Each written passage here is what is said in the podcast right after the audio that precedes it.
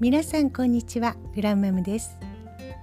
今日はいい記憶になるビークエンドの法則というお話です。人間は過去の経験のほとんどを次の2つの要素で判断していると言います。ピーク。最良または最悪か。その時の気持ちや状態。エンド。それはどのような終わり方をしたか。これはノーベル経済学賞の受賞者であるアメリカの心理学者ダニエル・カーネマン教授が発表した理論です。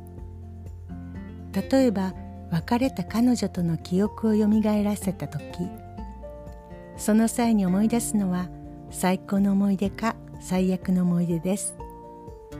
つまりピーク時の記憶です。そして2人の関係がどう終わったか。つまりエンド時の記憶です。過去の経験に対する印象はピーク時の記憶とエンド時の記憶。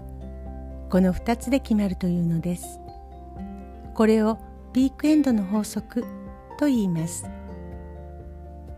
ある心理実験で大音量の不快な騒音を A、B の2つのグループに聞かせました。A のグループには最初から最後まで大音量の騒音を聞かせました。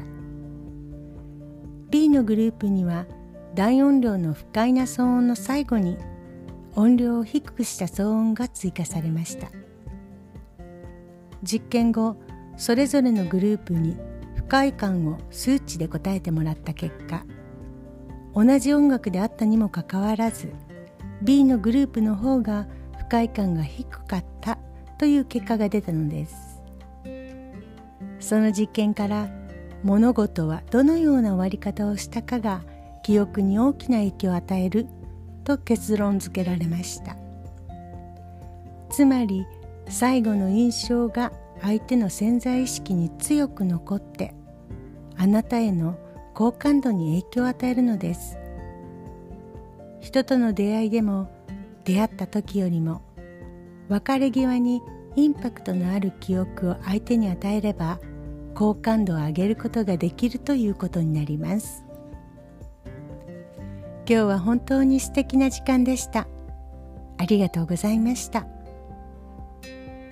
別れ際の挨拶は気持ちを込めてしっかりお見送りしましょう。何々さんのおかげでなどと名前を言って相手を立てる言葉を添えるとさらに気持ちが伝わります。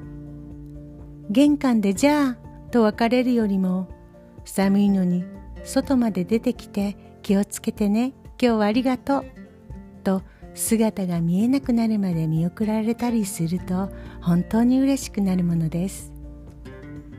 相手との出会いを大事にしたいですね。いかがでしたでしょうか？では今日も良い一日をお過ごしくださいグランマムでした。